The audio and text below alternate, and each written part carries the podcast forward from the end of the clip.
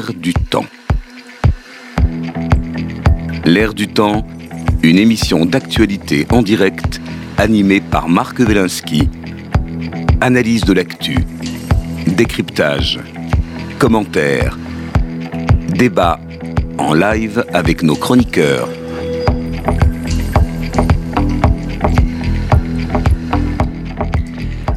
Bonjour. Nous parlerons aujourd'hui de fake news, désinformation, infox, intox, tous ces mots qui désignent une réalité maintenant euh, bien connue. Euh, nous le ferons avec euh, Agnès Buzyn, médecin, ex-ministre de la Santé. On est ravis de vous avoir à l'air du temps aujourd'hui. Bonjour. Euh, Laurent Capelletti, économiste, professeur au CNAM, éditorialiste. Bonjour. Et Mathieu Slama, analyste politique, essayiste, enseignant en communication. Bonjour.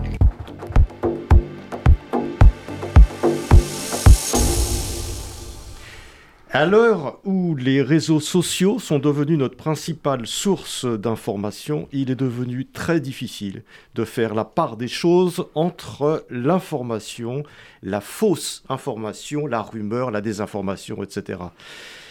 On a commencé à parler beaucoup de ce phénomène lors des élections de Donald Trump aux États-Unis, qui avait, semble-t-il, massivement utilisé, puis celle de Jair Bolsonaro au Brésil, la campagne anti-Brexit de Boris Johnson aussi. On sait maintenant que, euh, stimulé par la crise du Covid et la guerre russo-ukrainienne, la production et la diffusion de fausses nouvelles a pris, euh, ont pris un caractère professionnel euh, avec des agences plus ou moins discrètes dont la spécialité est d'inventer et de diffuser de fausses informations pour le compte de clients anonymes le plus souvent. Euh, ce n'est plus uniquement le monde politique qui est maintenant en cause, l'industrie est même massivement touchée. En janvier dernier, les réseaux sociaux russes, sur les réseaux sociaux russes, euh, circulait la photo d'un militaire de l'armée russe tenant un carton rempli de boîtes de conserve de la marque Bonduel, prétendument accompagné de cette carte de vœux Chers soldats, bonne année et nous vous souhaitons une victoire rapide. Nous allons revenir aujourd'hui sur ce phénomène. Pourquoi ces fake news? À qui profitent-ils Quelles sont les relations avec les groupes de pression, les groupes politiques, industriels, ou avec les thèses complotistes de tout poil qui florissent sur les réseaux et ailleurs. Agnès Buzyn, euh, en tant que femme politique, personnage public, vous avez été en première ligne au moment de la pandémie et après, et vous avez vécu euh, les tourments de cette pseudo-information débridée. Oui, et j'ai envie de peut-être rajouter à votre constat quelque chose qui m'a frappé et qui n'est pas suffisamment euh, peut-être euh, rappelé, c'est la porosité entre les réseaux sociaux aujourd'hui tels qu'ils fonctionnent, et notamment Twitter, et la presse. C'est-à-dire que ce ne sont pas deux médias qui ne se parlent pas. Beaucoup de, comités éditoriaux aujourd'hui se réunissent le matin dans certains journaux nationaux et regarde ce qui est monté sur Twitter. Et donc, en réalité, cette désinformation, ça n'est pas une spécificité des réseaux sociaux, puisque la presse régulière s'en empare sans toujours être en capacité de décrypter d'où vient cette information, d'où vient tout d'un coup un engouement pour un sujet.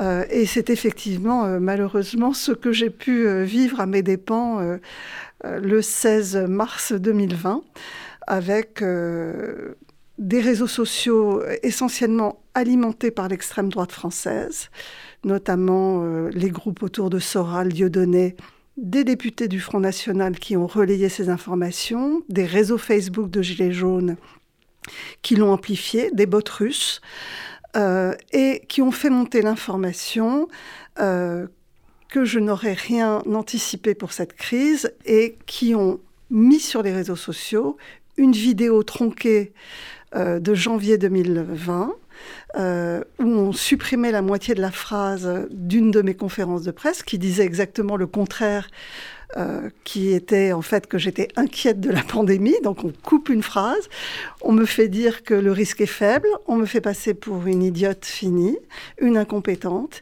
et ça imprègne immédiatement l'opinion publique. C'est euh, publié par le journal Le Parisien, et puis progressivement, je vois cette vidéo apparaître euh, sur les chaînes Tout Info, et tous les journalistes euh, français. Alors ça, c'était à quel moment? C'était au début de la pandémie C'est le, le, jour du confinement, en fait, donc le lendemain de l'élection euh, municipale, le 16 mars. Ça monte sur les réseaux sociaux. Le Parisien publie une info euh, qui reprend cette vidéo tronquée de moi venant de l'extrême droite française, sans euh, aucun recul. Et tout d'un coup, je deviens le bouc émissaire de la France, c'est-à-dire que tout d'un coup, l'ensemble de la presse nationales, régionales, les éditorialistes des chaînes Tout Info considèrent que je suis la personne qui a laissé le virus rentrer en France, que je n'ai pas fait ce qu'il fallait, que je n'ai rien vu, en plus que je serais une imbécile finie, et que je n'ai euh, évidemment pas préparé le pays. Ce qui est évidemment totalement faux. Mais quand vous êtes face à ça, que vous êtes euh, le premier jour du confinement chez vous, que vous n'avez pas de service de communication, j'étais une candidate en campagne, je n'avais plus de com, tout le monde était confiné, vous n'avez aucun moyen de lutter. C'est un, un tsunami de fausses informations qui imprègne l'opinion publique. Mais vous étiez ministre de, la Santé, vous, vous étiez effectivement la victime expiatoire toute désignée. Alors, euh, ça n'est pas à moi de le dire. C'est-à-dire que je pense que d'abord, euh, j'étais une femme. Euh, on aime bien s'en prendre aux femmes sur les réseaux sociaux. C'est quelque chose d'assez facile et qui qu'on retrouve assez facilement. Et puis, j'étais juive. et puis, mon mari avait joué un rôle comme PDG de l'INSERM. Il s'était retrouvé un jour à une inauguration du PK de One et tout d'un coup, des, euh, je dirais, des faits réels, en fait, sont empilés les uns aux autres pour créer une fausse information. Euh, qui est que nous aurions une responsabilité dans la pandémie euh, de Covid et évidemment, l'antisémitisme euh, là commence à jouer un rôle puisqu'on nous représente en train d'empoisonner les puits. Euh, et ah, c'est une vieille histoire. Hein. Et voilà, cette ah vieille histoire de la sorcière qui empoisonne les puits, euh, ça date du Moyen Âge mmh. et, les, mmh. les, épidémies au Moyen Âge, on cherchait le juif, mmh. bouc émissaire, la sorcière, bouc émissaire qui empoisonnait les puits et faisait mourir les gens. Et donc cette image très forte dans l'inconscient collectif, elle est réapparue de façon évidente, elle a circulé, elle circule encore sur les réseaux sociaux. Euh, et j'ai encore des menaces de mort régulières euh, qui fait que je suis euh, sous protection policière depuis maintenant plusieurs années. Mais Agnès Buzyn, vous dites à ce micro, clairement, au micro de l'air du temps, que c'est quelque chose qui a été orchestré et orchestré par l'extrême droite. Ça veut dire que vous avez sourcé, il ne s'agit pas euh, d'une malveillance de quelques personnes, là vous avez sourcé euh, euh, une polémique, une campagne qui était dirigée contre vous et dont vous pouvez identifier l'origine. Oui, alors j'ai bon, un certain nombre d'émissions ont eu lieu sur ce sujet. Une très bonne émission de France 5 qui s'appelle La fabrique du mensonge elle euh, a été, euh, je crois, diffusée en avril 2022 et c'était sur antisémitisme et crise. Donc ils ont tiré le fil. Moi, j'avais euh, interrogé le service d'information du gouvernement à l'époque, à l'époque où c'est arrivé, puisque c'était vraiment très très violent. Et donc le secrétariat du gouvernement m'avait avait fait l'enquête. et donc on, on, a pu sourcer. Je rappelle quand même que les vidéos de Soral et Dieudonné aujourd'hui sont vu des millions de fois. Et toutes ces euh, vidéos tronquées, ces messages de haine sur moi et mon mari à cette époque-là étaient visionnés par des, dans des réseaux Facebook de Gilets jaunes des millions de fois. Donc euh, ça n'est pas anecdotique. Ce qui est problématique pour moi, ce n'est pas tant que ça existe, euh, c'est que la presse régulière ne fait pas le travail de décryptage et s'empare d'une information comme si c'était la vérité. Et c'est là où ça rejoint quelque part euh, la manipulation de l'opinion pour des élections. Euh, on l'a su euh, pour les élections américaines ou anglaises. On est très mal très très mal préparé. Je pense qu'on ne sait pas lutter contre des bots. ça nécessite des moyens et une envie. ça nécessite de faire comme les autres, c'est-à-dire euh, de balancer des informations en grand nombre avec des outils informatiques. Je ne suis pas sûre que les démocraties européennes soient préparées et même envie d'utiliser ces moyens-là pour lutter contre la désinformation. Mais euh, comment, dans cette euh, période où il y a eu ce, déferlement de fake news, d'informations, etc., qui était orienté contre vous, comment l'environnement politique autour de vous a réagi? Est-ce qu'on vous a soutenu? Est-ce qu'on vous a proposé des outils tout de suite pour lutter contre ça? Ou on a l'impression que vous étiez euh, seul face à ce, déferlement de, violence verbale?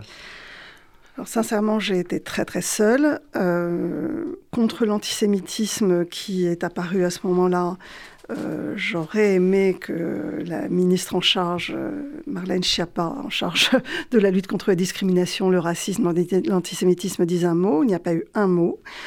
Je n'ai pas le souvenir d'avoir eu des voix très fortes pour me protéger. Il faut dire, à la décharge peut-être de tout le monde, que c'est la même semaine où Didier Raoult est apparu avec un traitement miracle, l'hydroxychloroquine. Et il y a eu cette folie collective autour de la chloroquine qui a débordé tous les partis politiques. C'est-à-dire que je, pense que personne ne pouvait résister à cet engouement, à l'idée qu'on aurait un traitement miracle contre le Covid. Donc ça, il y a eu euh, deux, trois mois de folie en France où il est devenu euh, voilà, la personne publique la plus appréciée euh, en France. Et comme il nous a désigné, mon mari et moi, comme ses ennemis numéro un, ben, personne n'avait envie de se confronter au gourou. Personne ne voulait prendre la parole et osait contredire Didier Raoult. Donc, si vous voulez, je me suis retrouvée non seulement projetée à l'avant-scène par les réseaux sociaux d'extrême droite, et ensuite complètement amplifiée par euh, les pro-Raoult. Euh, et à l'époque, c'était une grande majorité de la population française de gauche comme de droite. Donc euh, aucun soutien politique, aucun, aucun soutien associatif. Euh, voilà, une très grande On a l'impression que ce, genre de, phénomène fait peur, finalement, que les, chacun se retranche un peu. Euh, se met aux abris lorsqu'une telle, un tel tsunami, c'est vous qui avez employé le terme, mm. apparaît. Oui, je, pense qu'il y a un problème de, courage aussi. Euh, le courage, euh, j'aime beaucoup ce livre de, Cynthia Fleury qui s'appelle La fin du courage. Je crois que c'est quelque chose qui manque aujourd'hui dans nos sociétés. Euh, il faut avoir la force mentale pour s'opposer dans un tel océan de haine et de fausses informations. Euh, on, va revenir sur, sur, sur, sur ces, phénomènes. Euh, Laurent Capelletti, euh, vous qui êtes économiste, professeur, qui avait un peu de, recul, qui voyait peut-être tout ça d'une façon un peu générale, comment vous réagissez par rapport à, un phénomène de ce type, comme ce qu'a vécu Agnès, Agnès ben, Moi, je le, je le, on va dire que ça, peut sembler euh, avoir du recul, oui, mais d'un autre côté, c'est notre, euh, les, anciens chercheurs, la connaissance est notre métier, la production de la connaissance. Et donc, euh, la déconnaissance, la déconnaissance, c'est-à-dire que une fake news, du, complotisme, en fait, c'est plus qu'un mensonge. En fait, c'est un mensonge pour manipuler. on est sur une dynamique. Hein, avec derrière donc des, stratégies et qui peuvent s'appuyer sur une industrialisation. C'est ce que permettent les réseaux sociaux. Donc nous, j'allais dire, et moi en particulier, ça, nous intéresse très directement. Hein, c'est-à-dire quelle est la différence entre la connaissance et la déconnaissance. Hein. Euh, et dans le cas donc euh, d'Agnès Buzyn, moi ce que j'avais ce que j'avais fait modestement, c'était d'écrire en fait des tribunes pour dire que d'un point de vue de la connaissance, Agnès Buzyn avait fait euh, au mieux compte tenu des connaissances qu'elle avait au moment où elle a pris les décisions qu'elle avait. Voilà. Et je regrette que euh, je suis content de l'avoir fait. quand je l'ai fait, c'est vrai qu'il y avait peu de. Enfin, j'ai fait dans les échos une tribune. et j'ai regretté effectivement que les spécialistes, et c'est là où je trouve que il faut s'interroger il faut trouver des solutions, que des spécialistes logiquement de la connaissance, alors enseignants-chercheurs et médias, journalistes, effectivement, n'aient pas de réflexe, manque de réflexe, pour, en fait, à un moment donné, statuer en disant ça, c'est de la connaissance, ça, ça n'en est pas. Mais juste ça. Parce que l'opinion, c'est pas de la connaissance, mais liberté d'opinion, liberté de pensée, liberté de croyance dans un cadre. Mais ce qui est dangereux, c'est l'assimilation. C'est quand une opinion, on la fait passer pour une connaissance. C'est quand une croyance, on la fait passer par une connaissance. Donc c'est pas interdire l'opinion, euh, la croyance, euh, etc. C'est pas du tout ça. C'est simplement qu'à un moment donné, il faut des marqueurs pour dire ça, vous en pensez ce que vous voulez après, mais ça, c'est de la connaissance, ça, ça n'en est pas. Mais euh, Laurent Capelletti, et on manque, on, voilà, on manque, je trouve, on manque globalement de, de, de, de, notre société, manque de réflexe à cet égard. Et, est-ce que c'est pas, est-ce qu'il n'y a pas un problème de, de, rapidité? Parce que une, une, fausse information qui circule, c'est immédiat, c'est la vitesse électronique. Alors, alors que une, vérifier déjà une information, ça prend un peu plus de temps. Donc, les journaux ont une seule trouille, c'est d'être en retard sur les réseaux sociaux d'une information. Donc, ils préfèrent prendre le, à la limite, ils préfèrent prendre le risque. C'est ça le problème. Ils préfèrent prendre le risque de dire, même avec des précautions oratoires, etc. Mais ils contribuent à faire circuler quand même l'information, la fausse information. Et vous parlez de la connaissance, ça prend encore plus de temps de, vérifier une connaissance. Si, vous me laissez euh, quelques minutes. Ah bah, bien sûr, Laurent. Donc, il y, a deux niveaux. Il y a un niveau, j'allais dire, de, citoyen, et puis après, il y a un niveau de, euh, de, comment industriellement on lutte contre cette industrie qui est devenue euh, effectivement la, la, fabrique de fake news, le complotisme, de déconnaissance. Euh, au niveau citoyen, déjà, euh, certains euh, instituteurs, enfin professeurs des écoles commencent à le faire. il faudrait que dans les écoles de journalisme, ce soit, je pense, mieux, mieux développé. C'est ce qu'on appelle l'épistémologie pour les nuls, enfin, l'introduction à l'épistémologie. L'épistémologie, c'est la réflexion sur la qualité de la connaissance. Et en épistémologie, on apprend à faire la différence entre la connaissance, la croyance, l'opinion, au travers d'exemples euh, très concrets. Je, vais en prendre un si vous êtes d'accord. Donc, à l'issue du débat, euh, ça va être un peu provocateur, hein, bon, mais euh, c'est pour qu'on comprenne bien. À l'issue de l'interview d'Emmanuel Macron, on a eu la formulation. L'interview qui a eu lieu Mercredi. Mercredi dernier. Où il a réaffirmé qu'il ne bougerait pas, etc on a, eu la formulation d'une opinion, de plusieurs opinions concernant cette interview. Par exemple, M. Martinez a dit c'est du foutage de gueule. Bon, ça c'est une opinion. Il n'y a rien à dire. Et il n'a pas assimilé ça à une connaissance. Donc là, j'allais dire très, je dire, euh, très bien, euh, en avant. On a une députée NUPES, je me suis permis de, de, tweeter euh, hier soir, Madame Guettet, qui elle a dit regardez, et c'est un, petit exemple de complotisme, j'allais dire, la petite semaine. Voilà. Elle a dit, regardez. Complotisme ordinaire. Complotisme mmh. ordinaire. Mais c'est le, grand complotisme, c'est exactement les mêmes ressorts. Elle a dit, regardez, Emmanuel Macron, il a enlevé sa montre en interview, c'était vrai, et il a enlevé sa montre à 20 000 euros pour pas provoquer, en fait, euh, l'ouvrier, le prolétaire. Ce, qui, est complètement faux. Voilà, en fait, il avait une montre... Euh, euh, c'est idiot, parce que s'il avait voulu l'enlever, il ne serait pas Justement, donc c'est du complotisme dans le sens où elle part d'une base de vérité, elle sort en fait une, déconnaissance, en fait une fake news, mais pour alimenter son fonds de commerce, parce que derrière la plus pure des idées en complotisme, il y a en réalité des luttes de fonds de commerce. Et puis dans cette interview, Emmanuel Macron a dit, de mon point de vue, des choses qui relèvent de la connaissance, c'est-à-dire euh, on ne peut pas euh, financer nos systèmes sociaux sans un travail, parce que c'est le seul moyen, le, seul facteur actif de création de valeur, c'est le travail. Et après, il a formulé des stratégies reposant sur cette connaissance. Et là, les stratégies, de nouveau, on retombe sur des choses, donc lui disant, compte tenu de ça, ma stratégie, c'est d'allonger euh, la, durée de vie au travail. Et là, on tombe sur des stratégies fondées sur la connaissance qui, de nouveau, redeviennent, comme l'opinion de, de, Emmanuel, euh, de, de, M. Martinez, redeviennent complètement euh, discutables. Donc, si je résume, pour moi, le grave est là où il faut des réflexes, mais à apprendre, j'allais dire, dès, le, dès la petite, petite enfance. Et ma, fille, d'ailleurs, son, son qui est en CM2, en fait, sa, professeur des écoles, en fait, leur apprend des petites triangulations. Parce que beaucoup sont sur TikTok, et sur TikTok, il y a un ramassis, en fait, de, fake news qui est absolument hallucinante. D'ailleurs, souvent, euh, produites en fait par par les Chinois, les, les, trolls poutinistes, etc. Et elle leur apprend quelque chose de très simple qui marche en épistémologie, c'est la triangulation des sources. C'est-à-dire quand on n'est pas sûr d'une information, on cherche trois sources différentes qui, la, qui, la, qui, qui, l'émettent. Et effectivement, si sur ces trois sources, quand on est remonté à la source, on se rend compte que c'est euh, euh, trois euh, professeurs bidons qui n'existent pas ou trois sources débiles, en revanche, si c'est trois sources fiables, là on peut. Et, et c'est ça qu'à mon avis, alors je pense que les journalistes sont gênés parce qu'ils mélangent opinion et connaissance. C'est-à-dire que quelqu'un dit, euh, une, fait de la déconnaissance.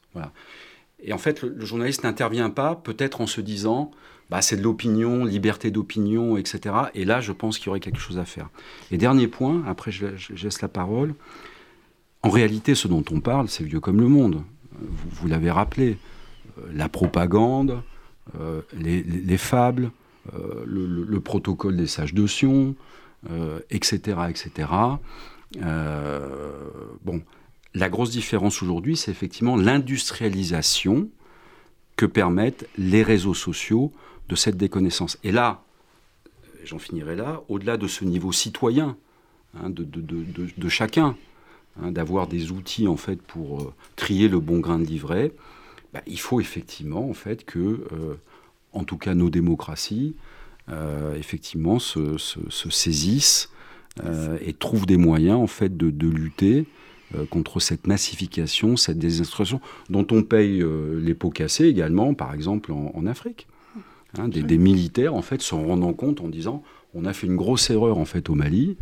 on pensait que les réseaux sociaux ça servait à rien, alors que pendant le même temps en fait euh, les, trolls euh, euh, poutinistes et russes alimentaient en fait de fake news contre les Français en s'appuyant sur une base toujours pareil, vérité de vérité. Nous avons été colonialistes mm. et en appuyant là-dessus en fait pour monter les populations contre nous. Mathieu Slama, j'ai une petite question à vous poser, vous qui êtes très actif sur les, sur les réseaux sociaux. comment, comment vous réagissez à à ce qu'a vécu euh, Agnès, Agnès Buzyn. Et ah. voilà, comment vous voyez Déjà, ça? Déjà, c'est très marquant et d'un point de vue humain, euh, enfin, on se rend compte de, de, l'impact que ça peut avoir euh, humainement. Enfin, ça, ça peut détruire des vies. Enfin, heureusement qu'il y a des gens plus ou moins solides, mais c'est vrai que déjà, on est marqué par la dimension harcèlement non contrôlable, d'une violence inouïe euh, humainement. Et ça, j'avoue que dans, votre témoignage, c'est, moi, ça me marque euh, énormément. Et justement, je voudrais rebondir à, à, ce que vous avez dit, parce que j'ai vécu ça, moi, personnellement, d'un peu près. Euh, d'une part par rapport à ma présence sur les réseaux sociaux, mais aussi parce que j'ai été un des euh, opposants à, la politique sanitaire du, gouvernement. Mais il se trouve que j'étais, je pense, peut-être une des rares voix médiatiques, en tout cas, à avoir été donc un opposant, mais tout en étant euh, pour la vaccination, tout en, étant pour la parole scientifique, et, etc. Et donc, j'ai vécu toute cette période de très très près, euh, voilà. Et il m'arrivait quelque chose dans. Alors, évidemment, euh, je me permettrai absolument pas de comparer avec vous parce que euh, voilà, mais il m'arrivait quelque chose d'assez étonnant.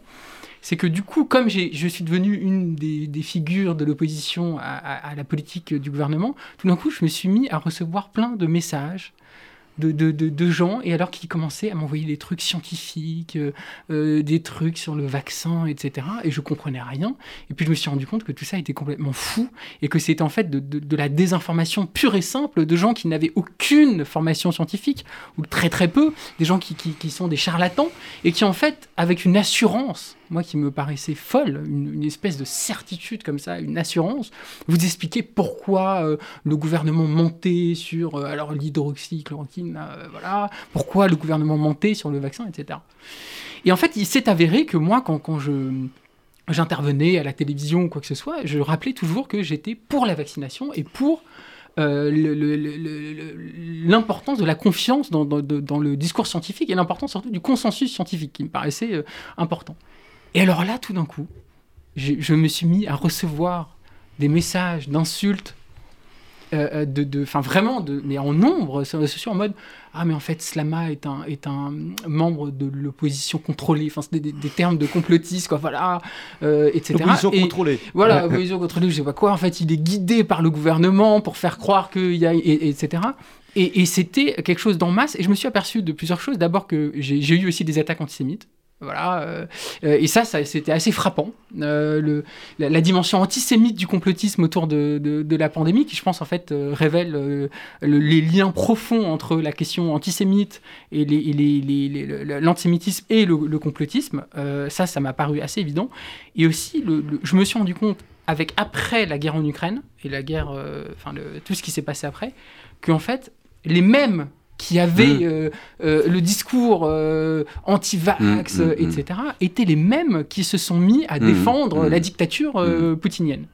Et, et, et, et, là, je me suis dit, bon, il y a quelque chose qui se passe, qui n'est pas nouveau, je crois que je, je, suis d'accord avec ça, mais qui est qu'au fond, il y a un lien fondamental entre le, le, la, la, parole complotiste, le, même le, comment dire, le le discours complotiste de manière globale dans, son éthique, dans sa, dans, voilà, et, et, l'extrême droite, quoi. Et que les deux en fait se rejoignaient majoritairement. Je pense pas que tous les complotistes sont d'extrême droite, mais je pense qu'une majorité de complotistes sont d'extrême droite. J'ai eu le droit aussi moi à des attaques par Soral, enfin dans les, je, comment s'appelle son, son, truc, euh, il a une espèce de site, euh, voilà, mmh. où je me suis aussi euh, fait brocarder, bref, et je trouve que je pense qu'on analyser le complotisme en dehors de sa dimension politique me paraît compliqué au sens où je pense qu'il y a un lien, il y a une dimension politique dans le complotisme. Il y a une dimension, c'est une, presque une arme politique ah qui est utilisée par euh, une partie de l'extrême droite. Euh, et, et d'ailleurs, je trouve que le lien entre les deux est assez logique au sens où, dans les deux cas, c'est une sorte de paranoïa sur euh, le monde, euh, une sorte de, de, de, de, haine totale des élites. Hein. Vraiment, c'est l'idée que les élites euh, sont, visent à, faire du mal hein, au peuple. ça, c'est quelque chose qui, qui, qui, qui, est assez flagrant dans tous les discours complotistes, quels qu'ils soient. C'est dans la, désinformation la plus totale. Je pense que l'extrême droite est le groupe politique qui pratique le plus la désinformation. Donc, c'est vraiment le manque d'éthique totale dans, la, dans, dans, on va dire, la guerre informationnelle. voilà et dans cette espèce de euh, voilà euh, vision euh, presque comment dire oui fantasmée d'un monde qui est contrôlé par quelques-uns et qui au fond comment dire juste pour finir D'où, encore une fois, le lien avec le complotisme, l'idée d'un complot juif ou quoi que ce soit, qui fait partie aussi d'une, certaine matrice d'extrême droite. Et juste pour finir, donc moi j'ai eu cette expérience-là, et du coup, ça m'a permis aussi de, de, de, comprendre aussi, et peut-être qu'on y, on y reviendra après, mais des causes de tout ça. pourquoi pourquoi une telle folie Pourquoi une telle euh, défiance absolue Pourquoi une telle, euh, euh, une telle déraison dans cette espèce de, de, de, de paranoïa sur les élites, etc. Et moi, j'ai l'impression quand même que, à mesure que, comment dire, il y a quelque chose qui nourrit, à mon sens, le complotisme, et là peut-être qu'on ne sera pas tout à fait d'accord. Je pense qu'il y a une chose qui, nourrit le complotisme, c'est quand les démocraties libérales ne, ne, sont pas fidèles à leurs valeurs. Voilà. Et que quand une démocratie libérale n'est pas fidèle à ses valeurs, elle nourrit le complotisme, parce que les complotistes vont dire regardez, ils se prétendent démocrates, etc., mais ils ne le sont pas. Regardez, euh, ils mettent en place des états d'urgence. Regardez, euh, ils mettent en place des politiques liberticides. Et pareil sur, les, sur la question des, euh, des, des, des politiques sociales. quand les démocraties libérales rompent trop avec la, valeur d'égalité, la, question de la cohésion sociale qui est quand même importante, eh bien, vous allez nourrir le, complotisme et les complotistes qui vont dire regardez, ils ne gouvernent que pour eux, euh, ils sont dans leur entre-soi, et finalement, les pauvres, etc., euh, etc. Et donc, euh, je pense qu'on ne peut pas s'exonérer quand on parle du complotisme d'une réflexion voilà, sur, sur les causes de tout ça. Et je pense aussi que les démocraties, moi c'était ma critique que je formulais au moment de la, de la politique sanitaire, c'était le, que nos démocraties euh, trahissaient un petit peu leurs idéaux euh, voilà, de, de, liberté, de, de euh, voilà, d'émancipation, et que, et que ça c'était quelque chose qui, il me semble, a peut-être aussi un peu nourri la parole complétiste. Voilà, c'était ce que je voulais dire. Agnès Buzyn. Voilà. Je ne crois pas. je ne crois pas. Alors, d'abord, peut-être euh, deux bémols. euh, c'est vrai que c'est majoritairement l'extrême droite, c'est parti de l'extrême droite, mais ça a été extrêmement bien repris euh, par LFI. Euh, et aujourd'hui, les attaques, ou la France mmh. Insoumise, et aujourd'hui, les attaques que je reçois, elles viennent de façon régulière des députés de la France Insoumise et des députés du Front National. J'ai reçu la Légion d'honneur il n'y a pas très longtemps pour, voilà, pour, ma vie professionnelle, euh, les attaques venaient des deux et elles sont régulièrement des deux. Le complotisme s'est retrouvé dans les deux parties. Euh, la fascination pour Raoult s'est retrouvée dans ces deux parties. Euh, après, bon, à un moment, ça a été la droite française, mais aujourd'hui, s'il y a encore des gens fidèles à... c'est son côté anti-système qui plaît, et donc aujourd'hui, ce sont les deux extrêmes. Euh, qui euh, continue d'alimenter euh, le complotisme. D'ailleurs, M. Capelletti venait de parler de l'exemple de la montre du président de la République. C'est une députée de la France insoumise qui a prétendu qu'il avait retiré sa montre parce qu'elle était chère, alors qu'elle faisait du bruit sur la table. Donc, en réalité, ça n'est pas que l'extrême droite. La deuxième chose, c'est pourquoi c'est compliqué? Euh, et pourquoi c'est compliqué quand vous êtes un démocrate et que vous êtes euh, justement que vous avez des valeurs et que une des valeurs c'est la confiance, la vérité parmi les valeurs démocratiques? C'est que comme le complotisme se nourrit de faits réels, on appelle ça le millefeuille, c'est-à-dire que vous, vous, avez euh, dans une théorie complotiste un certain nombre de faits réels que tout d'un coup les complotistes alignent, c'est-à-dire ils trouvent des liens entre ces faits réels et lui trouve une signification, un sens. Euh, en réalité, vous êtes inquiet quand vous voulez être transparent d'alimenter le complotisme en donnant, par exemple, en, émettant des doutes. Je, dis n'importe quoi, mais imaginez qu'on ait un doute sur un effet secondaire d'un vaccin. Est-ce que dans l'hystérie du moment, vous pouvez le, le, dire, vous imaginez. Et donc en réalité, vous enfermez à cause de ce complotisme et cette folie euh, d'interprétation, vous, vous, n'êtes même plus en mesure de délivrer la vérité sans, sans avoir l'inquiétude derrière d'alimenter. Euh, c'est ça, vous êtes coincé et, en fait. Et, alors, il y a vraiment une phrase d'Anatole France que j'adore et, je la cite souvent et c'est vraiment. je, je ne sais pas comment on la dépasse. Les modérés s'opposent toujours modérément à la violence. En fait, quand vous êtes justement démocrate, modéré. En fait, vous ne savez pas faire. Vous n'avez pas les outils et ça nécessiterait des outils qui sont ceux que vous dénoncez. Et c'est cette impossibilité-là euh, qui rend euh, cette bataille très inégale, très inégalitaire. Et est-ce que c'est pour ça, euh, Laurent Capelletti, finalement, que les, que les, extrêmes, en, fait, utilisent plus volontairement cette, cet outil Vous donniez l'exemple de cette députée d'LFI qui a qui a projeté une espèce de... Hmm. Donc l'utilisation de ce genre de, de, de, fake news est beaucoup plus efficace qu'une démonstration euh, de, faisabilité ou une, démonstration sur, sur, sur tel ou tel fait. Bah, si, on en reste sur cet exemple trivial hein, de la députée euh, Guettet, euh, le grave au fond, c'est pas son, son, complotisme ordinaire. le grave, c'est que, ayant eu révélation de la connaissance, de la réalité, elles le maintiennent. Voilà. Là, c'est typique euh, d'une structure en fait mentale complotiste. C'est-à-dire, en fait, je ne reviens pas. Est-ce que c'est une structure mentale ou c'est simplement une espèce de d'utilisation d'un outil moi je dis c'est pour ça. euh, euh, cynique c'est pour ça que c'est intéressant c'est-à-dire que pour dire les choses clairement. là on est sur le on est sur le, sur cet aspect là hein, on est sur le, parce qu'on ne peut pas y croire. le complotisme c'est tendant, tendant à ah mais un, complotiste parfois ne croit pas en ce qu'il en ce qu'il révèle. C'est manipulatoire c'est de la déconnaissance. Derrière en fait le but c'est d'alimenter Macron président des riches qui se fout de la gueule des prolétaires c'est ça le but. Et j'agrège mon fonds de commerce, je l'alimente. C'est pour ça que euh, les, complotistes, dans le sens industrialisation et technique, hein, euh, notamment par les réseaux sociaux, en fait, ce qu'ils veulent, c'est la, la fin des démocraties libérales. Donc en fait, les démocraties libérales, elles n'ont pas à s'excuser. Et d'ailleurs, dans les pays non démocrates, euh, libéraux, à l'origine, en fait, d'usines à, complotisme. Euh, la Chine, par exemple, et la, Russie, bah, ils ne se posent pas de questions. Hein. Ils ont coupé le, courant des réseaux sociaux. Voilà. Donc, euh, non, euh, en revanche, nos démocraties libérales, alors peut-être qu'il y a un devoir, comme Mathieu le suggère, de plus grande exigence par rapport à ce qu'elles défendent. Why not? Mais il y a surtout, en fait, un devoir de réflexion profonde sur comment on va se défendre, effectivement, de cette industrialisation qui est en cours pour nous mettre en péril, pour nous désinguer en fait.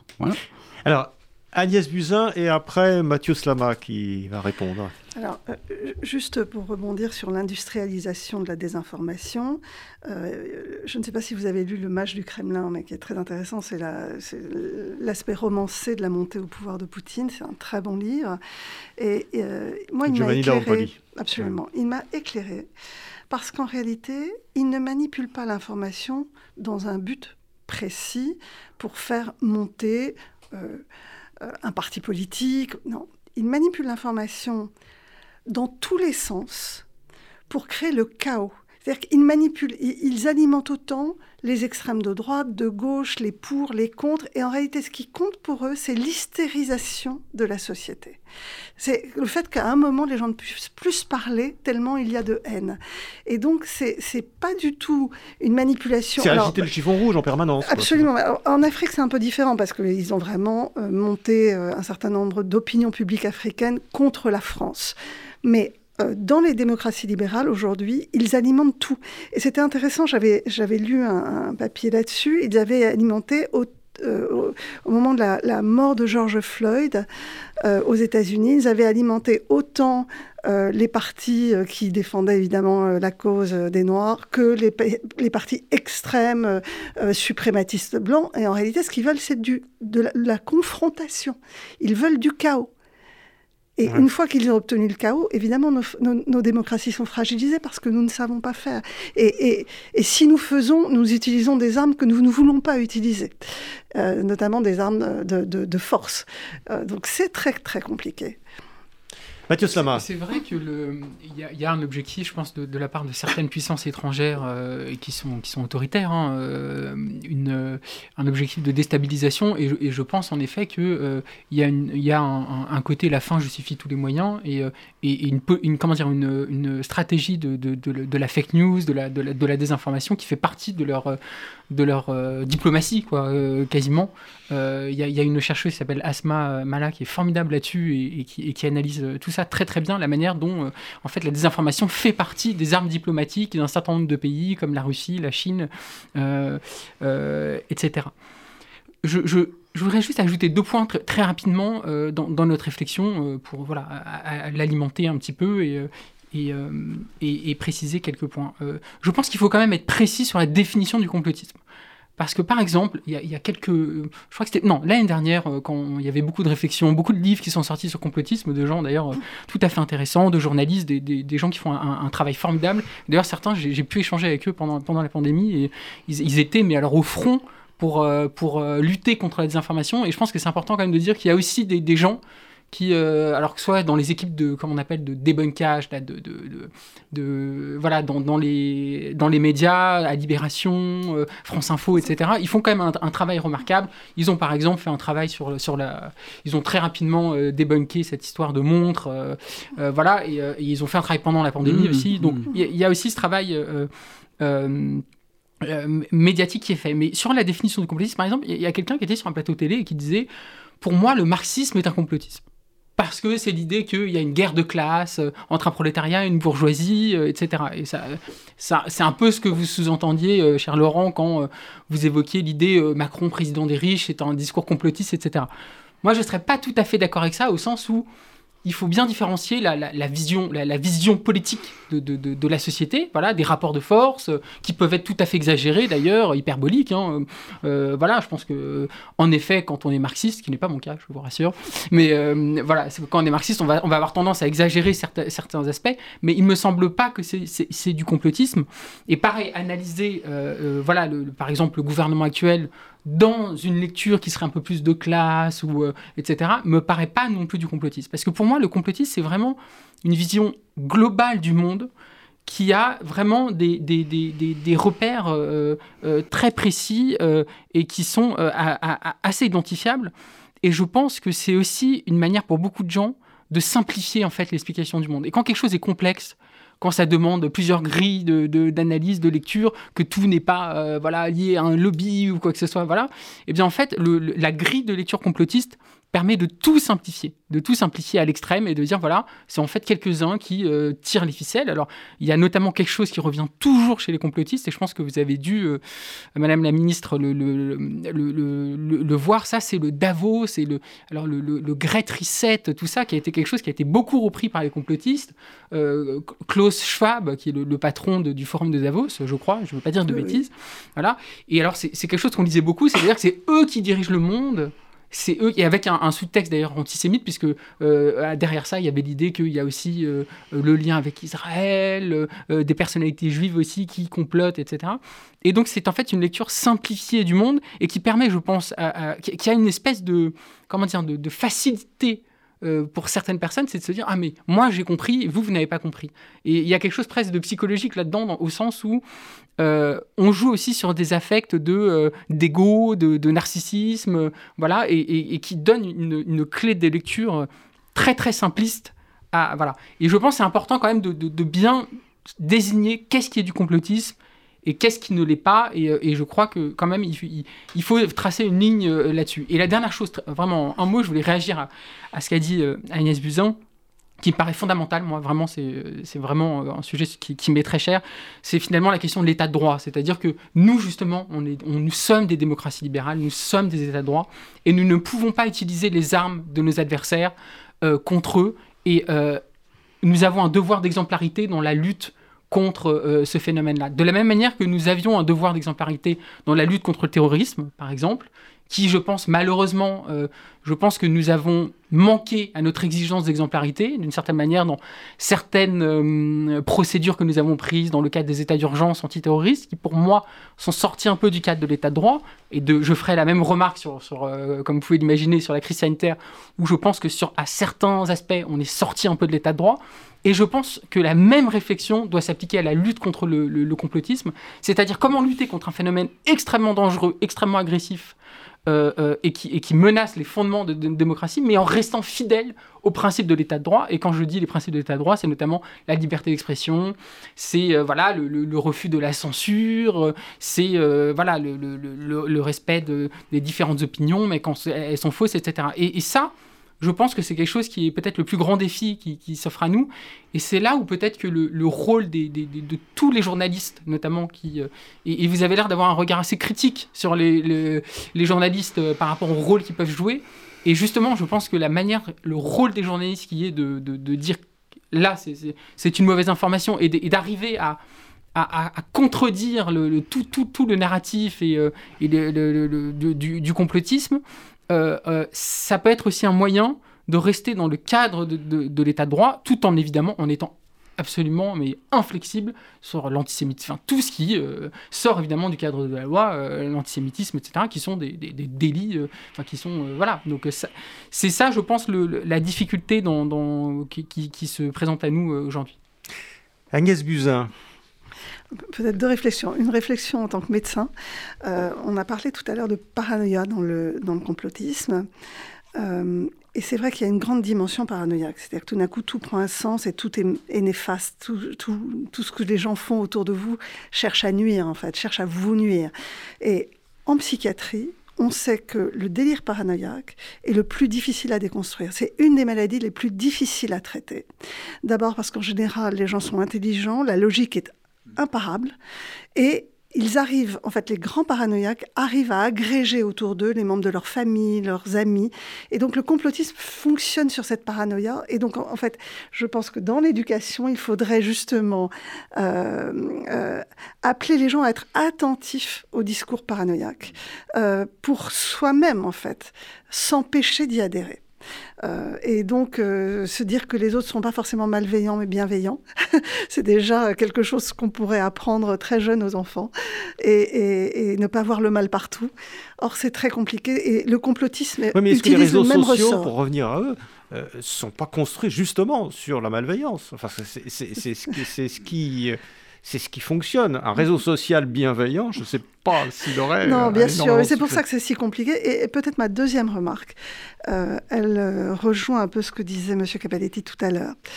Euh, c'est le problème de la science aujourd'hui dans notre société et la difficulté qu'ont à la fois les journalistes, les politiques, les citoyens à interpréter les faits scientifiques. Et effectivement, où une opinion de n'importe qui prend tout d'un coup exactement la même valeur qu'un fait scientifique. Et ça, c'est vraiment quelque chose que j'ai pu observer tout au long de ma carrière de médecin. J'ai dirigé un certain nombre d'agences sanitaires euh, sur le cancer, la haute autorité de santé.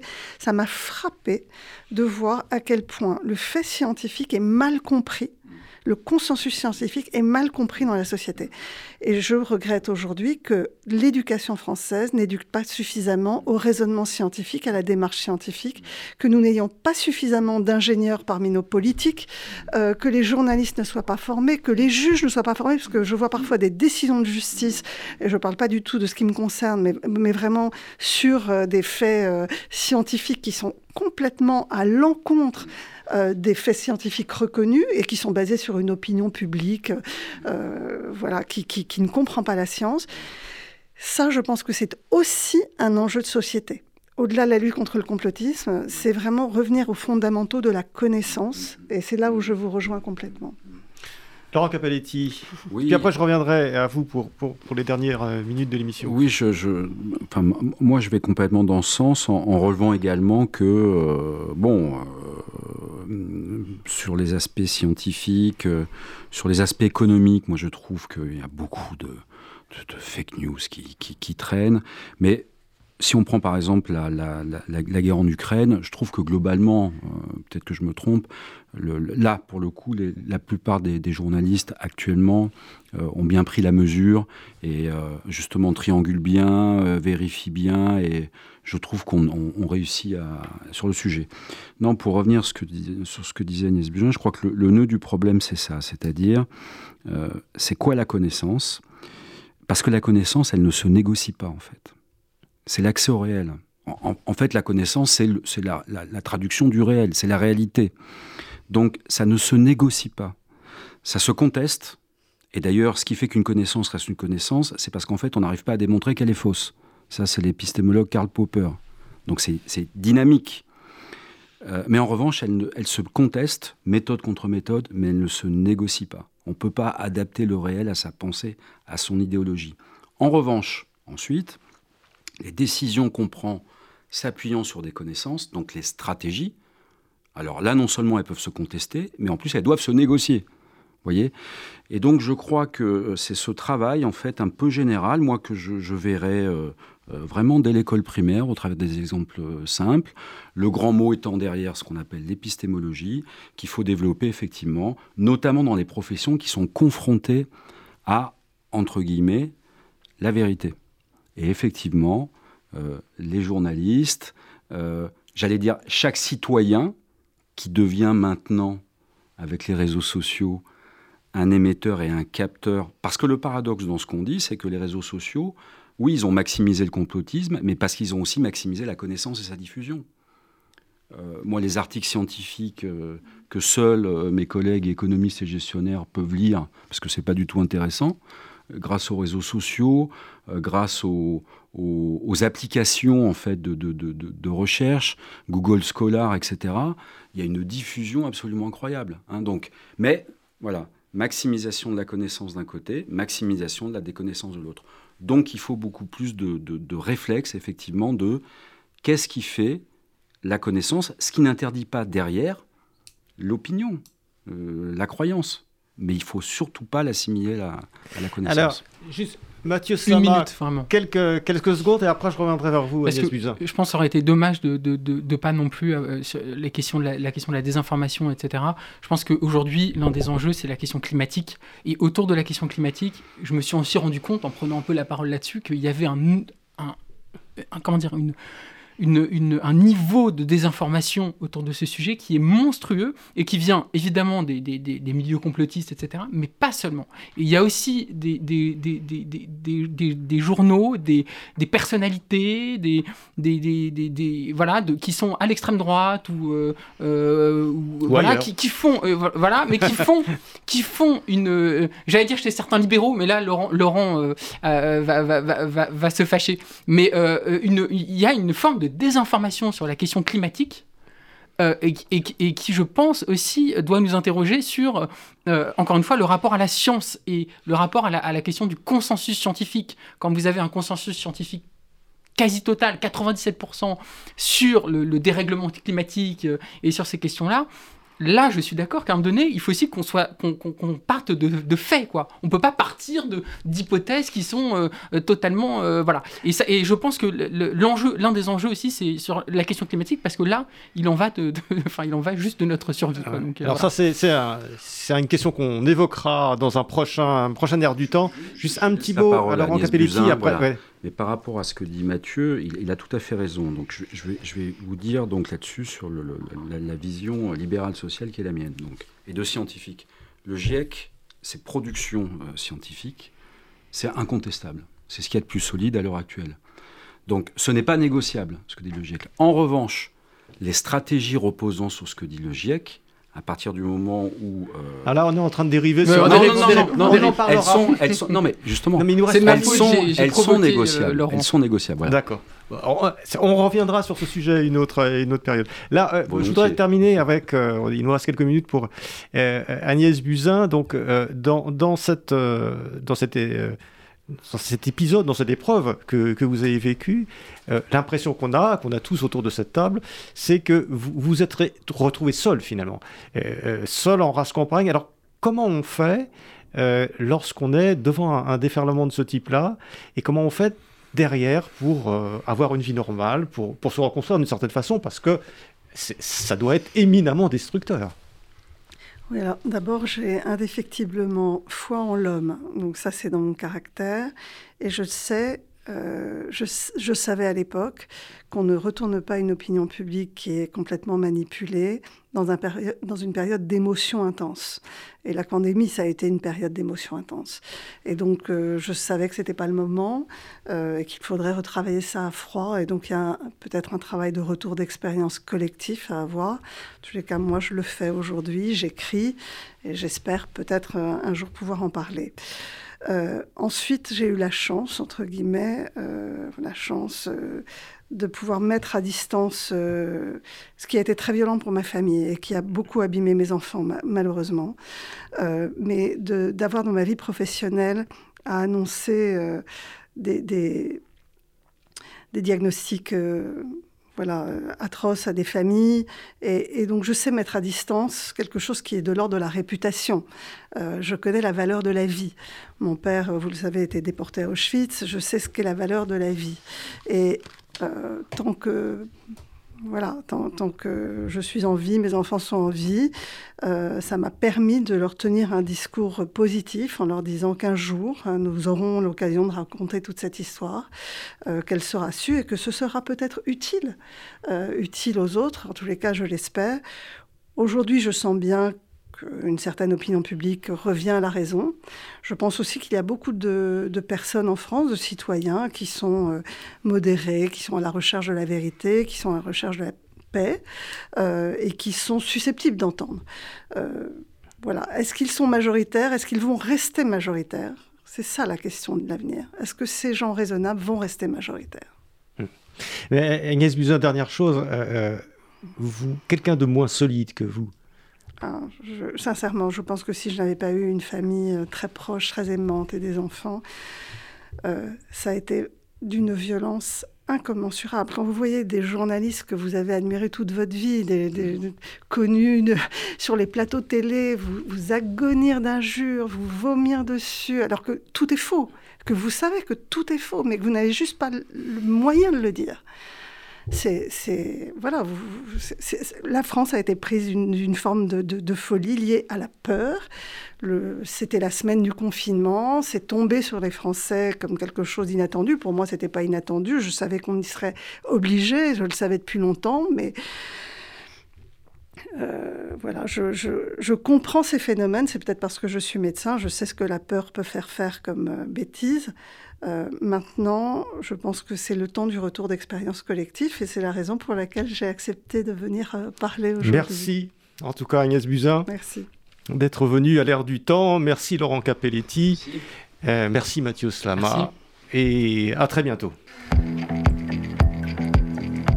C'était l'ère du temps une émission animée par Marc Wielinski. L'air du temps, c'est un vendredi sur deux, de 12h à 13h sur Radio RCJ. À bientôt pour une prochaine émission.